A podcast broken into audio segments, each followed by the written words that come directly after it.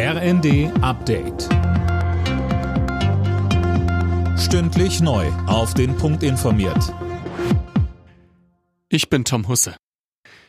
Die USA und Deutschland stehen geschlossen an der Seite der Ukraine. Das haben Kanzler Scholz und US-Präsident Biden bei einem Treffen im Weißen Haus betont. Dabei dankte Biden seinem deutschen Amtskollegen für dessen Führungsrolle bei den Ukraine-Hilfen und Scholz wiederum stellte klar, die transatlantische Partnerschaft ist in einem sehr guten Zustand. Das war nach Spannungen bei den Panzerlieferungen bezweifelt worden.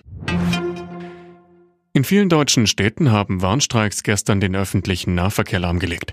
Für nächste Woche hat die Gewerkschaft Verdi bereits zum nächsten Streik aufgerufen. Silas Quering dann im Sozial- und Erziehungsdienst ja, kommenden Mittwoch soll dann bundesweit in Kitas, Horten und sozialen Einrichtungen gestreikt werden. Anlass ist der Internationale Frauentag. Die Streiks heute haben Busse und Bahnen in insgesamt acht Bundesländern stillstehen lassen. Hintergrund ist hier der Tarifstreit im öffentlichen Dienst. Ebenfalls auf der Straße waren die Klimaaktivisten von Fridays for Future. Sie marschierten erneut zum globalen Klimastreik. Jetzt ist es offiziell. Der britische König Charles III. kommt Ende des Monats zu seinem ersten Staatsbesuch nach Deutschland.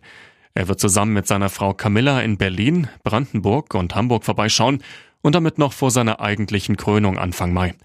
Bundespräsident Frank-Walter Steinmeier sagt, ich weiß diesen Staatsbesuch umso mehr zu schätzen, als der König sich entschlossen hat, noch vor seiner Krönung zu uns nach Deutschland zu kommen. Dieser frühe Besuch unterstreicht die enge und herzliche Freundschaft zwischen unseren Ländern und unseren Bürgerinnen und Bürgern. Der neue König wird zuvor auch Frankreich einen Besuch abstatten.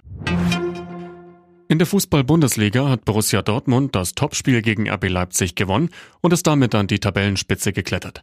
Der Endstand 2 zu 1. Mit einem Sieg beim VfB Stuttgart kann der FC Bayern heute wieder an den Dortmundern vorbeiziehen. Alle Nachrichten auf rnd.de